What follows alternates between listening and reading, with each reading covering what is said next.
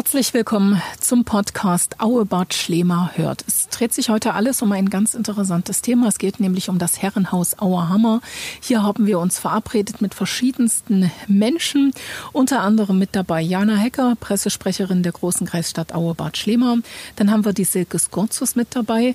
Sie ist eine echte Bücherratte und wird uns auch gleich so ein bisschen in das Thema einführen, beziehungsweise uns ihre Eindrücke schildern. Mit dabei auch Professor Eberhard Gürner aus Bad Freienwalde Er ist Professor an der Hochschule für Technik und Wirtschaft in Dresden und unterrichtet dort bzw. lehrt dort im Bereich Bewegtbildmedien. Ja, und nicht zu vergessen Matthias Gläser. Er ist der Vorsitzende des Fördervereins Herrenhaus Auerhammer und beginnen wollen wir jetzt mit Silke Skorzos. Sie ist nämlich eine richtige Leseratte und sie hat sich das Buch auch schon von Professor Eberhard Görner angeschaut, beziehungsweise sie hat es gelesen. In diesem Dreh dreht sich alles um Rosina Schnorr. Liebe Silke, sag uns ganz einfach deinen Eindruck. Wie hat dir das Buch gefallen? Wem kannst du es empfehlen?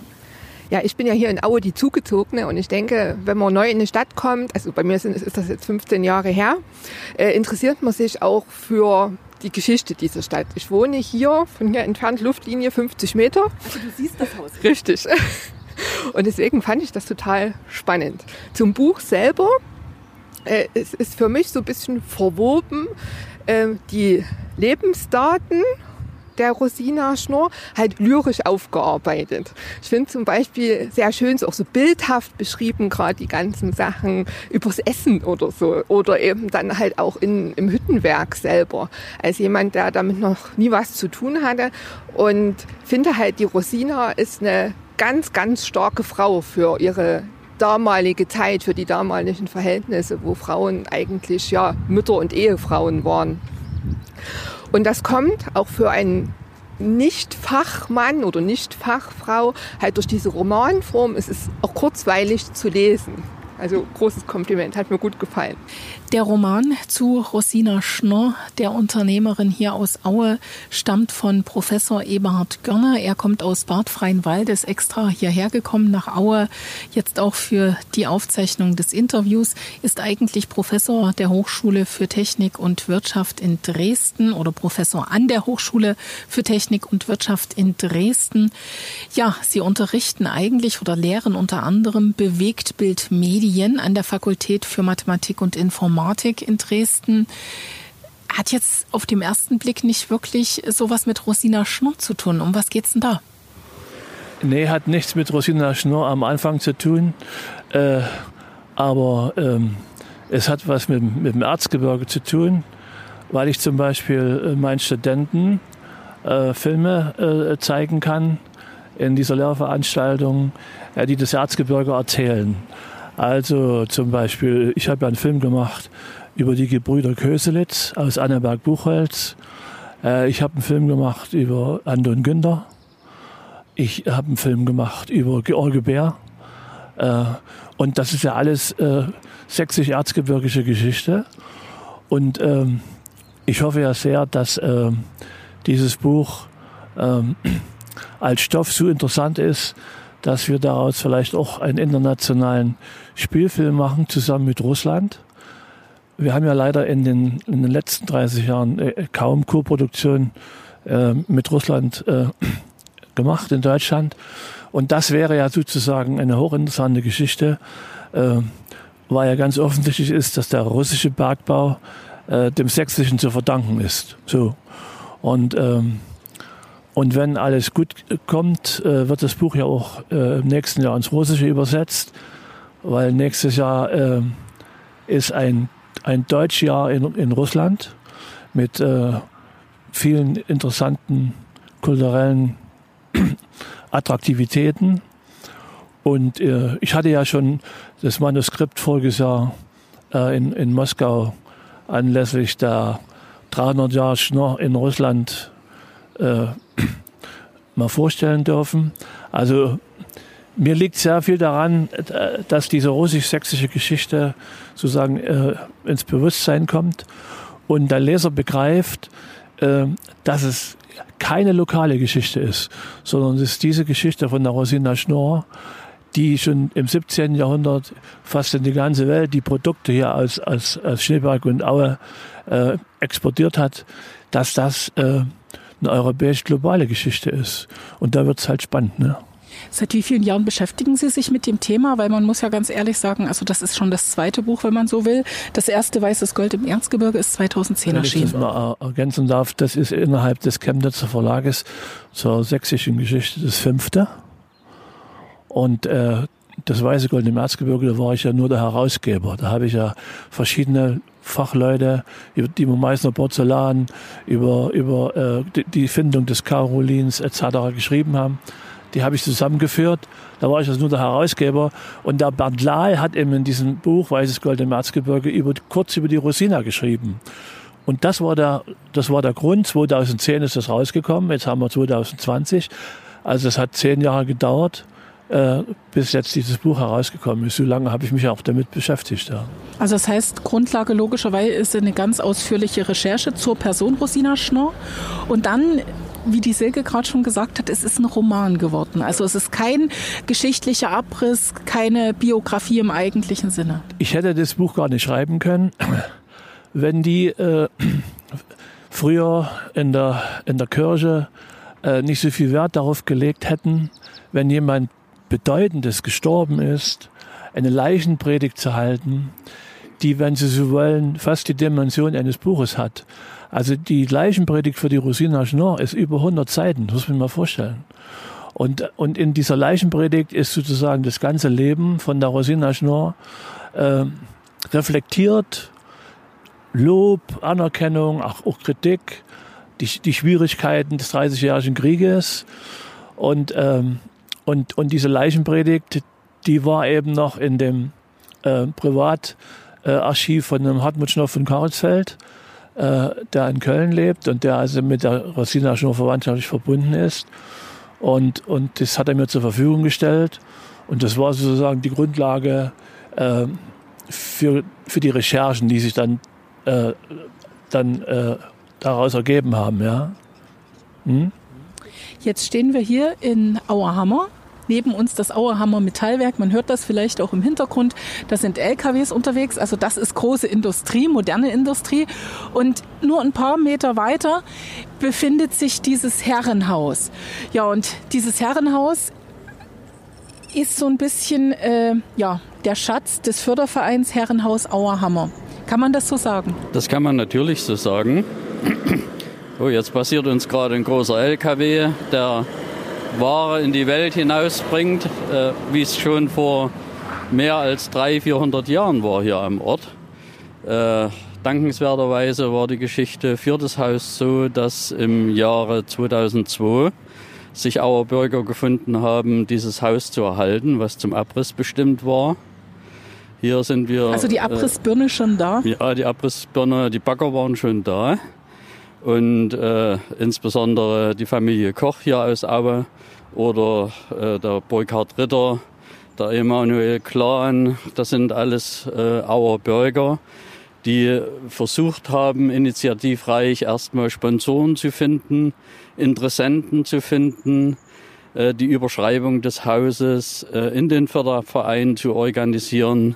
All diese Arbeit wurde verrichtet und nunmehr fast äh, mehr als 17 Jahre wird an dem Haus schon gearbeitet, äußerlich sehr Sieht repräsentativ. Sieht toll aus, also muss ich sagen, Schatztruhe. Ja, aber das Haus war natürlich auch ein Werk von mehreren hundert Jahren. Das hat sich oft verändert. Das Gesicht des Hauses hat sich oft verändert. Ähm, ja. Momentan sieht das Haus, ja, wollen wir es mal gemeinsam beschreiben? Klar. Also weißer Sockel, unten natürlich Fensterläden dran, die sind auch so weiß-grau gehalten. Ja. Und oben ist Fachwerk zu erkennen. Ja, äh, es ist grundsätzlich so, dass äh, natürlich interessierte Bürger gerne eingeladen sind, hier das Haus zu besichtigen. Im Inneren sind wir noch in Baumaßnahmen, auch wenn wir schon einiges äh, realisieren konnten. Auf Anfrage über das Internet ist das möglich. Dort zeigen wir das Haus auch gerne im Inneren. Wir sind auch froh, wenn sich Sponsoren finden, weil zum einen ist es natürlich viel Freizeit und viel Arbeit äh, der Mitglieder des Vereins. Zum anderen wird natürlich aber auch doch äh, eine Menge Geld gebraucht, um bestimmte Realisierungen äh, durchzuführen. Das alles erzählt Ihnen Matthias Gläser. Und Matthias Gläser ist ganz, ganz eng mit dem Auerhammer Metallwerk verwurzelt. 1970 haben Sie, glaube ich, als Lehrling angefangen. Ja, 1970 habe ich hier als Lehrling angefangen und äh, war eigentlich mit dem Werk immer verbunden. In der damaligen DDR war es ja so, dass äh, man, wenn man auch äh, zum Studium ging oder seinen Armeedienst ableisten musste, immer Werksangehöriger war und vom Werk auch unterstützt wurde. Und ja, was ich sagen kann, ist, ich versuche das eine und andere zurückzugeben, auch wenn es jetzt mit meiner Freizeit ist. Also ganz kurz, 1970 hier angefangen und bis zur Rente, bis zum bis Ruhestand? Bis zur Rente, ich war also 49 Jahre äh, Betriebsangehöriger. Und okay, jetzt stehe ich auf der anderen Seite des Zaunes, aber die Verbundenheit zum Werk. Und das Werk äh, ist natürlich auch neben der Nickelhütte, die sich über viele, viele Jahre und auch heute noch äh, sehr stark hier mit engagiert, äh, ist es auch so, dass der Auerhammer äh, dankenswerterweise immer wieder Unterstützung gibt, dass wir hier vorankommen. Also das heißt, das ist ein Geben und Nehmen an dieser Stelle dann ganz In jedem Fall, denn wir, äh, der Auerhammer ist ja letztlich in der direkten Nachfolge des damaligen Hammerwerkes, was wir hier beschreiben. Es wurde immer in der Folge über mehr als 500 Jahre hier am Ort äh, von der Firma Auerhammer ausgehend oder der Firma äh, im Auerhammer, das ist ja ein Ortsteil von Aue gewesen, oder ist es immer noch? ja, äh, von hier aus äh, werden Waren produziert über die lange Zeit. Wenn wir jetzt ein ganz kleines Stückchen hier rübergehen, Matthias Gläser, und nach oben schauen, dann sehen wir den Glockenturm. Und da ist eine Uhr dran. Geht die richtig? Nee. nee, die Uhr geht im Moment nicht. Äh, die Uhrmacher aus Dresden, das ist die Firma Vogler und Hippe aus Dresden. Das ist also ein Spezialuhrenbau. Die müssen noch zwei Zahnrädchen einbauen, die die Zeiger bewegen. Und wenn das erfolgt ist, dann wird die Uhr und die Glocke in Betrieb genommen. Die Glocke wurde ursprünglich, also dieser Turmreiter wurde im Jahre 1779 äh, auf dem Haus aufgebracht. Die Originalglocke befindet sich bei uns auch noch äh, im Bestand aus 1779. Aber die alte Dame wollten wir nicht wieder hochhieven. Wir haben jetzt eine Stahlglocke, die einen sehr schönen Klang hat, eingehängt. Sie haben mir schon gesagt, sie funktioniert noch nicht richtig, aber man kann sie wohl manuell zumindest bedienen. Jana Hecker, ich weiß, du liebst diese Glocke und du freust dich ganz, ganz sehr, dass diese Glocke wieder hier ist, beziehungsweise eine Glocke wieder auf dem Herrenhaus ist. Jana Hecker ist die Pressesprecherin der großen Kreisstadt Aue-Bad Schlema. Ja, das Haus, das ist insgesamt faszinierend, Katja. Das ist ja nicht nur die Glocke, die ähm, wirklich toll ist äh, und, und, und das toll ist, dass, da, dass die sich wieder in den Klang der Glocken der Kirchen mischt, wo wir ja auch wirklich eine gute alte Tradition haben. Gerade zum Stadtfest haben wir das ja immer so, dass die, dass die Glocken äh, der Kirchen in der Reihenfolge ihrer Entstehung läuten. Ähm, eine ganz besonders tolle Glocke ist auch die, sind auch die Glocken in der, in der Grünen Kirche und ähm, da kann ich eigentlich nur jedem empfehlen, da mal wirklich die Ohren aufzusperren und mal drauf zu hören. Und deshalb freue ich mich ganz besonders, dass sich in den Glockenklang von Aue dann auch wieder die, die Glocke des Hammerherrenhauses mischt. Ich bin auch schon gefragt worden, ob auf dem Wellnerturm die Glocke wieder hinkommt. Da gab es ja vor ein paar Jahren dieses ärgerliche Ereignis, dass diese Glocken gestohlen wurden. Ganz schlimme Geschichte. Ja, und ähm, worauf ich mich jetzt ganz besonders noch freue, das ist, wenn wir dann mal in das Haus reingehen, das ist nämlich in Teilen noch sehr viel älter als vermutet. Also das sind so äh, verschiedene Sachen, ähm, wo wir den Herrn Gläser jetzt wirklich mal befragen können. Ähm, man sieht schon dann von drin, da sind ganz dicke Mauern und, und äh, da ist äh, wirklich einiges auch architektonisch zu bewundern, was man äh, dem Haus von außen jetzt gar nicht so ansieht, ne, Herr Gläser? Äh, das Haus äh, hat natürlich sehr viele Bauphasen durch. Das war mal ein Vier-Seitenhof, äh, noch im 19. Jahrhundert, zu Anfang des 19. Jahrhunderts. Da gibt es ein schönes Bild, was in Ihrem Buch mit drin ist, Herr Professor Görner. Ähm, die rechte Seite des Hauses stammt wahrscheinlich aus den Jahren um 1470 Also das ist die, der, der älteste Teil. Dort befindet sich auch unser Knappensaal, wo wir jetzt im Moment dabei sind, den Fußboden noch einzuziehen. Dann ich ist sagen, dieser wir gehen mal rein, damit wir Saal, einfach nicht nur drüber reden, sondern dass wir es vielleicht uns auch angucken können. Wir haben äh, das große Glück, dass wir äh, das Schneeberger Ingenieurbüro für äh, Kirchenbau, Glocken- und Denkmalspflege. Der Eigentümer ist der Thomas Schubert, der diese Maßnahmen mehr oder weniger hier in Gang hält. Und also rechte Hand, das ist der Knappensaal. Rechter Hand ist der Knappensaal. Wir haben da, da wird momentan gerade der Fußboden verlegt. Ich sag mal, die Bäume, die äh, diese Decke ausmachen. Die wurden vor gut 600 Jahren gepflanzt und vielleicht vor 500 Jahren geschlagen. Die sehen ja toll aus. Äh, das macht ein recht gutes Bild. Auch äh, der Raum ist in seiner Originalität hier erhalten. Jetzt äh, ein neuer Fußboden. An der linken Seite haben wir eine kleine Küche eingebaut die, denke ich, allen Anforderungen geniegt, um hier ein kleines Catering durchzuführen. Das wäre jetzt gleich die Frage gewesen. Was ist denn mit diesem Saal zukünftig mal geplant? Also generell mit dem Haus haben wir zukünftig geplant, dass wir das an die Vereine der Stadt Aue äh, vermieten, also Räume vermieten und im unteren Bereich natürlich äh, Events durchführen, die äh, der Bevölkerung offen stehen. Also man kann das dann mieten äh, natürlich auch für gesellschaftliche Aktivitäten hier in einem recht repräsentativen Rahmen äh, kann man das dann tun. Ja. Liebe Jana, ich würde dich gern mal ganz kurz fragen, wenn du jetzt hier so drin stehst. Wir sind ja Frauen, fangen ja dann irgendwie an zu träumen. Wäre das nicht auch eine Möglichkeit für Hochzeiten? Also das ist auf alle Fälle bietet dieses Gebäude ganz, ganz viele Möglichkeiten. Aber Katja, was ich mich jetzt gerade frage, und vielleicht weiß das ja der Herr Professor Görner, wie, wie war denn das damals so, wenn Sie sagen, äh, im 15. Jahrhundert schon erbaut, wie sah das dann hier so aus und, und wie kann man sich das vorstellen? Haben die hier drin gewohnt? Haben die äh, hier drin äh, gelebt, geschlafen? Oder war das reineweg dann ein, ein, Empfangsraum, ein, ein Empfangsgebäude? Oder was, wie, wie, wie muss man sich das vorstellen damals? Hat da irgendjemand eine Vorstellung davon, wie das, wie das vonstatten gegangen ist, Herr Gläser?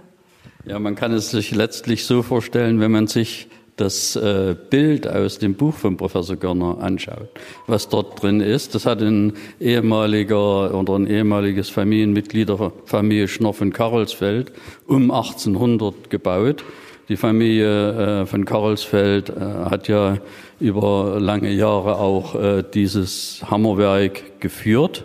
Vielleicht äh, trotzdem noch mal die Frage Rosina Schnorr. Was war das eigentlich für eine Frau? Also sie ist äh, ja eine ganz besondere Person, weil zu dieser Zeit Frauen noch gar nicht solche Führungspositionen, so strahlende Figuren waren. Wissen Sie, was mich, was mich ähm, äh, fasziniert? Ähm, äh, an, an dieser Frau, aber ich will mal sagen, auch an den Menschen aus dieser Zeit im 17. Jahrhundert. Die waren, die waren von einer tiefen Religiosität und von einem, von einem tiefen Glauben, äh, dass, äh, dass Gott sozusagen äh, ihnen äh, die Richtung des Lebens vorgibt, dass er sie schützt und dass sie auf ihn vertrauen können. Und, und diese, dieses, dieses äh, für uns heute unvorstellbare Gottvertrauen äh, hat da äh, Kräfte freigesetzt, von denen wir uns überhaupt gar keine Vorstellung mehr machen können. Also ich kriege von, aufgrund dieses Buches ganz viele E-Mails und Anrufe von, von Frauen, äh, die alle äh, über, über dieses Buch staunen und sagen, also ich kann mir nicht vorstellen, dass heute eine Frau äh, so ein Unternehmen übernimmt, fünf Kinder großzieht und noch acht Kinder von ihrer Schwester, die im sozialen Elend in Hamburg äh, am Verhungern sind, noch aufnimmt, dass sie äh, äh, ihr, ihr, ihr, ihr Unternehmen nicht vererbt, sondern an ihren Sohn verkauft, um von dem Geld das Waisenhaus zu stiften äh, in Schneeberg. Also äh, eine, eine soziale Weitsicht und Verantwortung gegenüber dem Gemeinwesen, wo wir uns heute in unserer egoistischen, real existierenden kapitalistischen Gesellschaft äh, nur noch ein Märchenbild machen können. Ja? Und, und ich glaube, dass, die, dass diese Rosina äh, wirklich ein, ein, ein, ein ganz großes Vorbild ist, so wie auch die Barbara Uttmann ein großes Vorbild ist, die ja in ähnlichen Verhältnissen. Und wenn man sich überlegt, dass die Geschichte eigentlich, die hat, die hat äh, äh, äh, ja permanent die Auseinandersetzung mit dem 30-jährigen Krieg bis, bis 1648. Und der war immer in der Nähe. Schneeberg hatte Glück, aber der war immer in der Nähe. Äh, und, und dagegen sozusagen noch äh, nach Leipzig zu fahren, auf die Messe zu fahren, äh, in die Welt die, die Produkte zu exportieren, das, die ganze Geschäftsführung, sich gegen die Männerwelt zu, zu behaupten, äh, äh, die, die Stadt Schneeberg auf ihre Seite zu kriegen für ihre, für ihre unternehmerischen Interessen. Also ähm, da kann man nur sagen, sich mit so einer Frau zu beschäftigen in einem Roman, ähm, das ist auch eine Weltreise, ähm, auch was die Sprache anbelangt, die, die ganz viel Kraft gibt. Und, und, und ich merke ja an den Zuschauer- oder Leserbriefen, und dass, das, dass die Geschichte vielen Frauen Kraft gibt. Dass sie sagen, also was die geschafft hat, das könnte ich eigentlich auch mal ausprobieren. Ja. Also so eine Vorbildwirkung. Ja, absolut. Ja, ja. Jetzt stehen wir noch, ganz kurz zur Erklärung für alle Hörer, jetzt stehen wir noch in diesem knappen Saal, der wird momentan gebaut, da sind auch Arbeiter am Werkeln, deshalb würde ich vorschlagen, wir gehen mal raus und sprechen draußen ich noch ein noch, bisschen ich, weiter. Ich habe einen anderen Vorschlag. Ich würde gerne, wenn das hier fertig ist, äh, mit, mit, mit dem Fußboden in dem Raum aus der Rosina mal lesen. Und das wäre natürlich eine Benefizlesung für den Verein.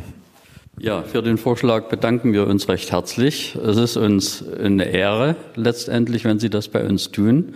Und ich denke, es ist auch eine sehr große Bereicherung, dass wir das haben. Vielleicht ist das sogar eine schöne Form der Einweihung des Raumes. Darüber werden wir uns Gedanken machen. Okay. Matthias Gläser, kommen Sie mit mir raus, damit die Arbeiter weiter werkeln dürfen.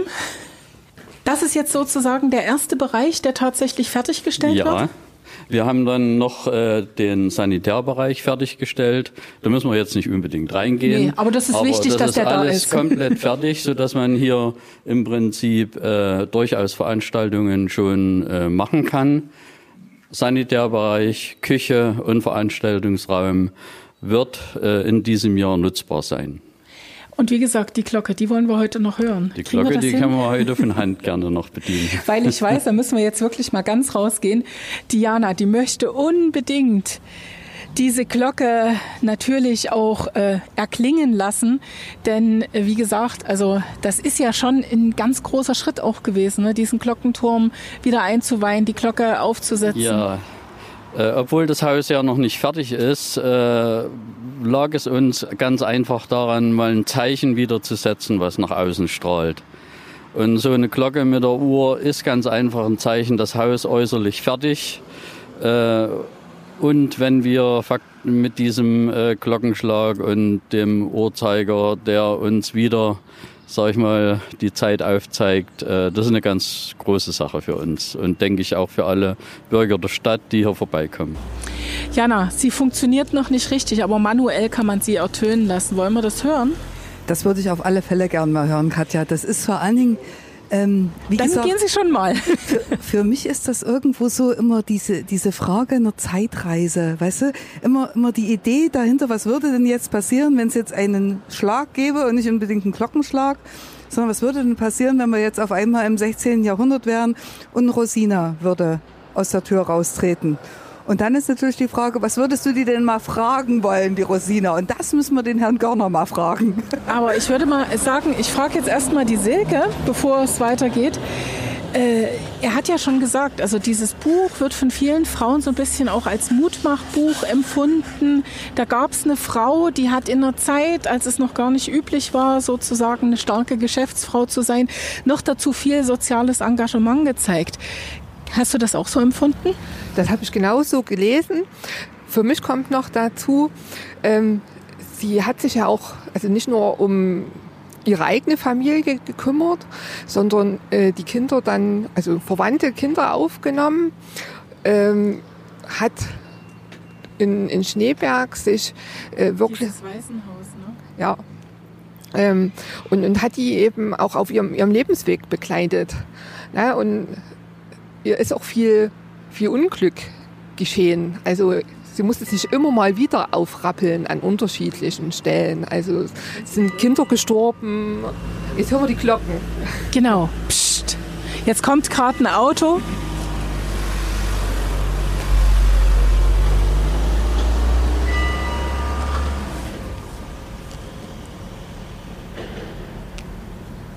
Das war's.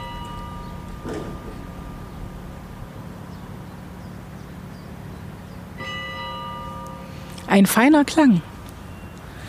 Ja, und dazu halt noch in der Zeit äh, wirklich plötzlich alleine dazustehen. Damals ja mit ganz kleinen Kindern noch. Die sind ja, also dass das Buch beginnt, eigentlich in jedem Kapitel bekommt sie wieder ein Kind. Also das ist wirklich Okay. so anderthalb, zwei Jahre immer so. Fünf Kinder hat sie, ne? Nee, es waren glaube ich sogar noch mehr. Okay.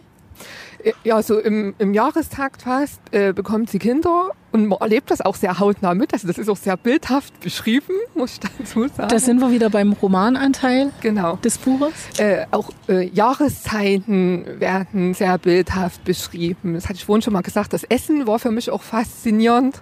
Äh, auch alles, was so dort am, am russischen Zornhof stattfindet. So dieses Opulente. Also das hat der Herr Gonner wirklich gut rausgearbeitet. Eben so dieser Kontrast eben in Leipzig die Messe, in Schneeberg, äh, halt alles rund um das Haus Schnorr und halt in, in Russland den, den Zarenhof und die dortigen Verhältnisse, auch so äh, politische Gedanken des Zaren zum Beispiel. Also das fand ich richtig gut, weil er hatte ja, wie er es vorhin beschrieben hat, äh, wirklich eigentlich als Grundlage nur diese Totenrede. Und da gehört sicherlich eine unheimliche Menge an Recherche dazu, das jetzt wirklich auch geschichtlich so aufzuarbeiten, dass man das als unbedarfter Leser wirklich auch so versteht und auch im geschichtlichen Zusammenhang versteht. Jana Hecker, wenn du das alles so über Rosina Schnorr hörst, ehrt dich das dann sehr, dass du sie ab und zu mal geben darfst? Das ehrt mich auf alle Fälle, Katja. Das, das, das ist eine ganz große Ehre. Und ähm, ich habe mich ja, als ich dann das erste Mal in dieses Kostüm geschlüpft bin, auch ein bisschen mit dieser mit dieser Geschichte beschäftigt. Und es hat mich auch von Anfang an, wie wahrscheinlich alle Frauen, fasziniert. Gerade in der damaligen Zeit, als äh, Frauen noch nicht so sehr viel zu sagen hatten, äh, muss das eine wirklich faszinierende Persönlichkeit gewesen Also sein. ne? normalerweise standen die hinter dem Herd und haben sich um die Kinder gekümmert. Das, das ist, das ist richtig. Ähm, Zumal das ja wirklich so war, dass sie ganz alleine dastand. Ne? Wenn, wenn, wenn so eine Frau dann noch ein, ein Mann an ihrer Seite war, der etliches ermöglicht hat, das war nun mal damals so. Und äh, da gibt's aber in Aue etliche Frauen oder einige Frauen, die da wirklich eine ganz faszinierende Geschichte haben. Zum Beispiel auch die Tochter von Wellner. Es ist auch so eine Geschichte, die war ja dann damals auch in der Geschäftsleitung und ebenso wie die Rosina Schnorr. Also ich sag mal, Aue hat eine schöne alte Tradition starker Frauen, wenn man sich mal damit beschäftigt. Aber Katja, ich habe noch was anderes. Vielleicht können wir das mal noch machen. Und zwar habe ich da vorhin über die Glocken geredet. Und der Beckhans, der kann noch was zu diesem Glockenklang von Aue sagen. Die sind nämlich, glaube ich, alle aufeinander abgestimmt. Hans, würdest du das mal kurz einwerfen? Und dann machen wir gleich weiter. Vielleicht einiges zu den Glocken. Der Ursprung liegt ja im sakralen Bereich, um zu zeigen durch den Viertelstunden- und Stundenschlag, dass das Leben vergänglich ist. Und damals hatten ja auch ganz wenige Uhren als persönliches Ding an, am Mann. Und aus dem Grund hat man natürlich großen Wert darauf gelegt, dass eben Turmuhren da waren, die in dem sakralen Bereich ganz exakt, ganz exakt abgestimmt auf die Stimmung. Zum Beispiel die Friedenskirche hat GIS HD und danach haben sich alle anderen zu richten. Also es kann zum Beispiel nicht sein, dass B und H nebeneinander erklingen, weil das würde einen furchtbaren Klang geben und ich sag mal zum Zerreißen der Glocke führen. Und alle anderen Glocken, wie auch hier im Halbzeugwerk oder bei Wellner, sind danach abgestimmt, sodass also selbst wenn sie alle zusammen läuten oder schlagen, ein harmonischer Klang herauskommt.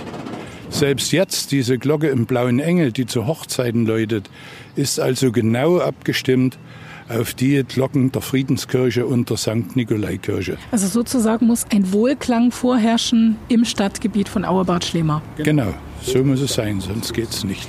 Professor Eberhard Gönner, eine Frage hätte ich jetzt ganz sehr an Sie. Sie haben ja sich sehr intensiv mit Rosina Schnorr beschäftigt, haben ja auch schon so ein bisschen geschwärmt von Ihrem sozialen Engagement. Wenn sie jetzt vor Ihnen stehen würde, welche Frage würden Sie ihr denn gern mal stellen? Was würden Sie von ihr wissen wollen? Ich würde sie fragen, warum sie nie wieder geheiratet hat. Äh, dass äh, die, da muss in der Frau muss eine ganz große Hoffnung gewesen sein, dass ihr Mann irgendwann zurückkommt. Und ähm, und da habe ich auch einen riesen Respekt davor, dass so eine Hoffnung das ganze Leben hält. Äh, wenn man sich überlegt, ähm, äh, dass sie sozusagen äh, sich nie wieder verheiratet hat, ja, äh, das ist ja auch eine, äh, eine Entscheidung äh, in, in, in, in, jeder, in jeder Hinsicht. Ne? Und äh, das würde ich Sie gerne fragen, wo sie die Kraft hergenommen hat für so eine Entscheidung. Jana, interessiert dich auch? Ja, vielleicht muss ich mal erklären, warum der, der Hans Beck hier mitsteht. Der Hans Beck ist nämlich auch schon in sein Kostüm geschlüpft. Der ist nämlich der Hammerherr. Und nicht nur ich habe immer die Ehre, äh, als Rosina Schnorr ähm, ab und zu in ein Kostüm schlüpfen dürfen, sondern ich habe den Hans Beck ähm, äh, dazu überreden können, auch ein Kostüm anzuziehen und er gibt uns sozusagen den Hammerherren. Und als wir dann das erste Mal, Hans, damit irgendwo ähm, los mussten, dann hatten wir rege Anfragen, dass wir dann immer zu damit auftreten mussten. Und ich habe dann schon immer scherzhaft gesagt, ja, das ist ein ganz schlimmer. Ähm, der hat gesagt, er ist damals von den, von, von den Russen entführt worden, vom russischen Zaren entführt worden. Ähm, aber wahrscheinlich hat er sich einfach so vom Acker gemacht, ne Hans? Ja, das ist also schon alleine eine interessante Geschichte. Ähm, ich als damals Veit Hans Schnorr bin ja später geadelt worden äh, und durfte den Namen tragen Schnorr von Karolsfeld. Das hängt damit zusammen, dass ja in Karlsfeld, dem heutigen Karlsfeld und nicht mehr Karolsfeld, auch ein Hammerwerk bestand. Und wie bekannt ist, habe ich mich ja der Bergwerksgeschichte im Allgemeinen äh, gewidmet. Insbesondere natürlich dann der Zerkleinerung des Erzes und das war schon weltweit interessant, ähm, wie das geschieht und wie das so geschieht, eben wie hier im Erzgebirge, das ja auch so heißt. Ähm, und aus diesem Grunde gab es weltweit Interesse an den Leuten, die das vollführten als Unternehmer. Und hier ist es also konkret so, dass ich tatsächlich in den Ural entführt worden bin äh, und dort für die Russen ähm, einige Dinge leisten äh, sollte und musste, um auch dort diesen Bergbau, diesen Erzabbau und die Zerkleinerung und weitere Verwendung der Erze voranzubringen. Dann komme ich an dieser Stelle schon fast zum Schluss. Matthias Gläser? Ja, zum Schluss möchte ich doch noch mal was äh, ergänzen. Hier am Ort waren ja viele Familiendynastien, äh, die das Werk in ihrer Zeit geführt haben. Und äh, eine Familiendynastie möchte ich natürlich noch erwähnen, die auch für die Stadt Aue, für Europa und sogar in die Welt hinausstrahlend relativ äh, doch viel getan hat. Das war die Familie Geithner oder mit dem Urvater den Dr. Ernst August Geithner, der aus Lösnitz kam und sich an einem Preisausschreiben beteiligt hatte, äh, der, äh, des preußischen Königs oder der Gewerbevereinigung, die äh, im Land Preußen damals war. Und im Ergebnis dessen hat er aus Erzen, die, die unter anderem auch die Familie Schnorr auf Halde gelegt hat, das heißt, in der damaligen Zeit äh, wurden ja die Kobaltfarben gemacht äh, und äh, das Kobaltblau erzeugt, aber mit dem Kobalt war auch Nickel im Erz. Und das Nickel wurde 1750 äh, als äh, Element entdeckt äh, vom schwedischen Forscher. Und der Dr. Geithner hat aus Erzen der Nickelhütte das Nickel extrahiert und hat eine Komposition aus Nickel, Kupfer und Zink äh, kreiert. Und dieses Metall war ähnlich dem Silber und war relativ äh, beständig gegen Oxidation und sah auch wie Silber aus. Und wir alle haben es vielleicht noch äh, von der Großmutter im Schubfach als Besteck. Denn dieses Material äh, fand sein, seine Anwendung in der Besteck- und Tafelgeschirrproduktion. Daraus entstand die Firma Wellner oder äh, die Firma äh, Gobi, Gottfried Wellner, Christian Wellner. Äh, ja, und damit war im Prinzip äh, eine Metalllegierung kreiert, die, sag ich mal, in eigentlich den meisten Haushalten damals war. Und der Ursprung findet sich im Auerhammer, findet sich wieder bei einem der damaligen Fabrikbesitzer. Und dieser Fabrikbesitzer, äh, der Dr. Geithner und in der Folge dann sein Schwiegersohn, die Firma Lange, haben dann faktisch in die Elektrotechnik, Elektroindustrie hineingewirkt, haben damals schon im 19. Jahrhundert die Firma Siemens ausgerüstet mit äh, Legierungen. Äh, was sich letztendlich äh, im Auerhammer Metallwerk, was wir heute hier am Rande des Hammerherrenhaus äh, stehen haben, fortsetzte. Dann sage ich vielen Dank an dieser Stelle für diese interessante Runde. Vielen Dank, Hans Beck. Vielen Dank, Jana Hecker, Pressesprecherin der großen Kreisstadt Aue, Bad Schlema, Silke Skurzus. Ich nenne sie gern Eventfee, aber sie ist auch eine richtige Lesemaus, liebt Bücher. Ihr Kind ist Aue, Bad Schlema, liest. Ja, Professor Eberhard Görner aus Bad Freienwalde mit seinem Buch über Rosina Schnorr ist auch im Buchhandel mittlerweile erhältlich, kann also gekauft werden, kann gelesen werden, damit es noch mehr Leserpost gibt. Und natürlich Matthias Gläser. Er ist der Vorsitzende des Fördervereins Herrenhaus Auerhammer. Glück auf!